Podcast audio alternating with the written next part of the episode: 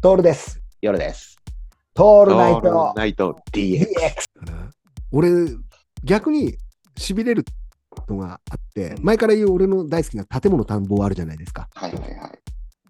あの、建物探訪、この間やったのがすごく良くて、うん。建物探訪に出てくる、あの、建物って4週間あったら2週間ぐらいは絶対建築家が建てたやつを自分のものを自画自賛するみたいな回になるのね。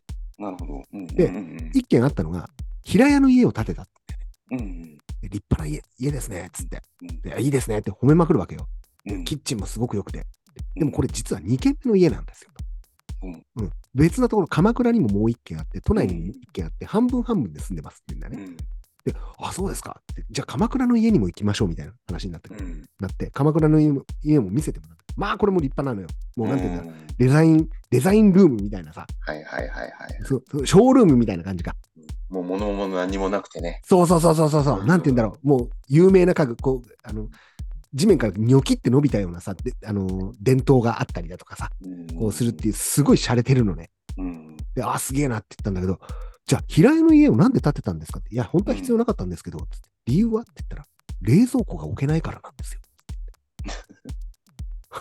どういうこと鎌倉のショールームみたいな家はうん、キッチンがこだわりすぎちゃって、冷蔵庫が入らなかったらしいんだよね。へえ。すごいと思わないだって、建築家だよね。うん。これさ、しないんだよね、夜すさげえな。うん建築家が冷蔵庫、だから、てでてってててててっつって、てでてってててててっつってさ、別な建築家に来てもらって冷蔵庫が入らない家っつってさ、入れてもらうしかないじゃんと思ったの。ねえ。すごいよね。建てす終ごわいっねた後に気づいたんだって、冷蔵庫が入らないっつって。すげえよね。だからもう一軒建てちゃったんだって。もう、頭が、 頭がおかしいよ、もう。 だから、そんぐらいぶっ飛んでるんだろうな。そうだろうね。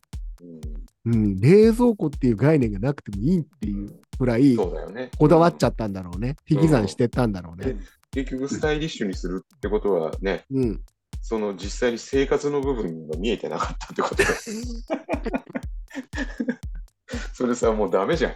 な何のためのさ、建築家なのっていう。本当だよ。で、年次でよかったねって話だよね。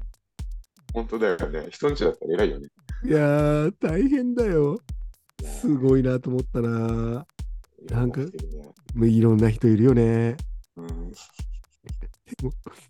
冷蔵庫、そのうちその人多分、便所のない家とか、便所が家のど真ん中にある家とか作ってくれるはずなんだ そうなよ。ってくる。そうなってくるよね。期待しちゃうよね。うん。そういうのって期待しちさゃ。ねで、その建築家が建てた家をまた別な建築家が猛烈に批判してリフォームするっていう番組も見たいじゃん。みたいね。うん、もうそういう、でもこれってさ、やっぱ規模的に YouTube とかでは無理だよね。そうだね。そういう企画ってさ、画。うん。なかなか YouTuber ねもすげえとは思うし、なんか、うんなんか結構流行ってるのが、俺が目についちゃうのは無駄遣いをあえてして、そうだね。寿司とかもそうなんだけど、はいはい。うん、あえてそういうところに行くっていうのはちょっとどうかなとは思ったりするわけよ。うん何億儲けましたとかもそうなんだけはいど、はいそれはすげえよ、すげえ。うん、それは、うんなんていうのかな、偏差値が700ありますみたいなもんでさ、俺たちは到底行き着かないよ、そんな生き方は。うんうんでもどうかなって思うんだよね、うんそれっうんて。うん。だからそういうスケールのところっていうのは、やっぱりテレビとかが頑張ってくれるしかないのかな、代理店が頑張って。そうだね。集めてね。うん。